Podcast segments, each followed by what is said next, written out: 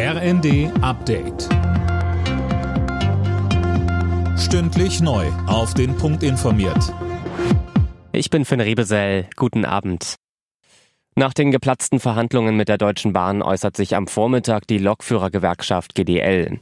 Befürchtet wird ein neuer Megastreik. Mehr von Silas Quiring. Bis gestern herrschte noch Friedenspflicht, damit ist es jetzt vorbei. Ab sofort drohen neue Streiks. Zuletzt hatte die GDL den Bahnverkehr Ende Januar gleich für fünf Tage lahmgelegt. Bei Verkehrsminister Wissing herrscht Alarmstimmung. Er hat beide Seiten aufgefordert, an den Verhandlungstisch zurückzukehren. Denn so ein Bahnstreik trifft nicht nur Pendler und Urlauber, sondern auch die ohnehin schwächelnde Wirtschaft. Experten gehen davon aus, dass jeder Streiktag die Wirtschaft rund 100 Millionen Euro kostet.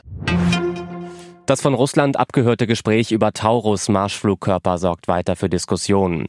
Derzeit werde geprüft, ob sich die Offiziere an die Vorschriften gehalten haben und ob die Vorschriften gegebenenfalls angepasst werden müssen, sagte Verteidigungsminister Pistorius.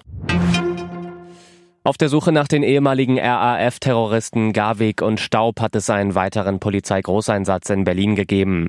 Aktuell durchsuchen Beamte ein Gebäude in Friedrichshain. Zuvor wurden bei einem Einsatz in einer Aussteigersiedlung zehn Menschen in Gewahrsam genommen, Michel Kohlberg. Ja, das ist richtig. Die beiden gesuchten Ex-Terroristen waren aber nicht darunter, heißt es vom zuständigen LKA Niedersachsen. Beide sollen gemeinsam mit der kürzlich verhafteten Daniela Klette nach ihrer RAF-Zeit unter anderem mehrere Geldtransporter überfallen haben.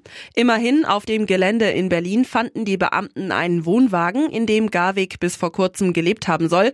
Er wurde jetzt beschlagnahmt und wird auf weitere Hinweise untersucht. Bayer Leverkusen hat die Tabellenführung in der Bundesliga ausgebaut. Leverkusen siegte in Köln mit 2 zu 0. Damit hat die Mannschaft von Xabi Alonso nun 10 Punkte Vorsprung auf Verfolger Bayern München. Im zweiten Sonntagsspiel gewann Hoffenheim gegen Bremen mit 2 zu 1. Alle Nachrichten auf rnd.de